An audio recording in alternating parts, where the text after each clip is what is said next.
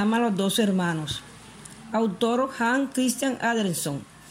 En una de las islas danesas, cubierta de sembrado, entre los que se elevan antiguos anfiteatros y hallados con corpulentos árboles, hay una pequeña ciudad de bajas casas techadas de teas rojas. En el hogar de una de aquellas casas se elaboran cosas maravillosas. Hierbas diversas y raras eran hervidas en vasos, mezcladas y destiladas y trituradas en morteros un hombre de avanzada edad cuidaba de todo ello. Hay que atender siempre a lo justo, decía, sí, a lo justo, lo debido, atenerse a la verdad en todas las partes y no salirse de ella.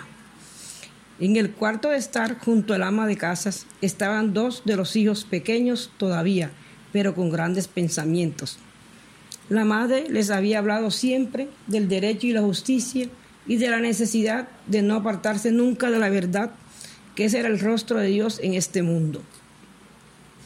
El mayor de los muchachos tenía una expresión resuelta y alegre. Su lectura referida eran libros sobre fenómenos de la naturaleza, del sol y las estrellas. Eran para él los cuentos más bellos.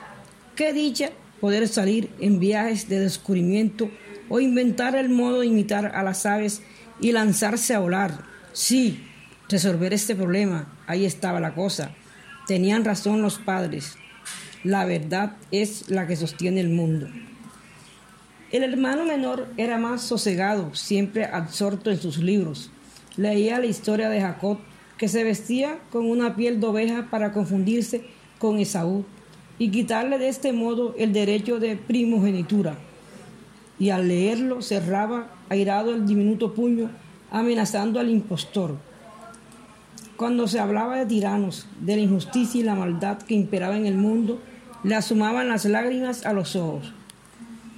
La idea del derecho, de la verdad que debía vencer y que forzosamente vencería, lo dominaba por entero.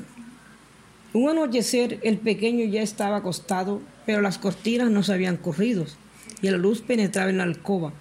Se había llevado el libro con el propósito de terminar la historia de Solón.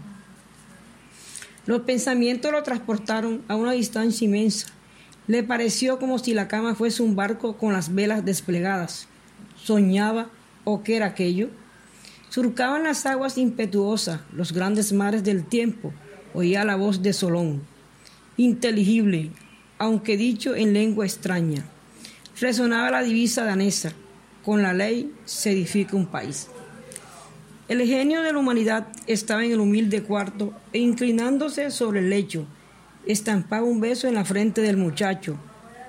Hazte fuerte en la fama y fuerte en las luchas de la vida, con la verdad en el pecho, vuela en busca del país de la verdad. El hermano mayor no se había acostado aún. Asomado a la ventana, contemplaba cómo la niebla se levantaba de los prados. No eran los elfos los que allí bailaban, como le dijera una vieja criada, bien lo sabía él. Eran vapores más cálidos que el aire y por eso subían.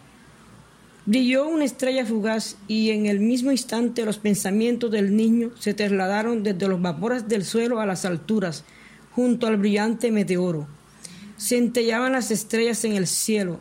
Habríase dicho que de ellas pendían largos hilos de oro que llegaban hasta la tierra. Levanta el vuelo conmigo, pareció cantar y resonar una voz en el corazón del muchacho.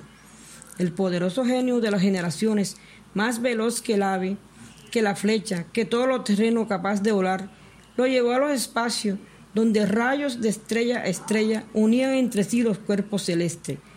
Nuestra tierra giraba en el aire tenue y aparecía una ciudad tras otra. En las esferas se oía, ¿qué significa cerca y lejos cuando te eleva el genio poderoso del espíritu? Y el niño seguía en la ventana mirando el exterior, y su hermanito leía en la cama y su madre los llamaba por su nombre. Anderson y Han, Christian. Dinamarca los conoce, el mundo conoce a los hermanos Horsted.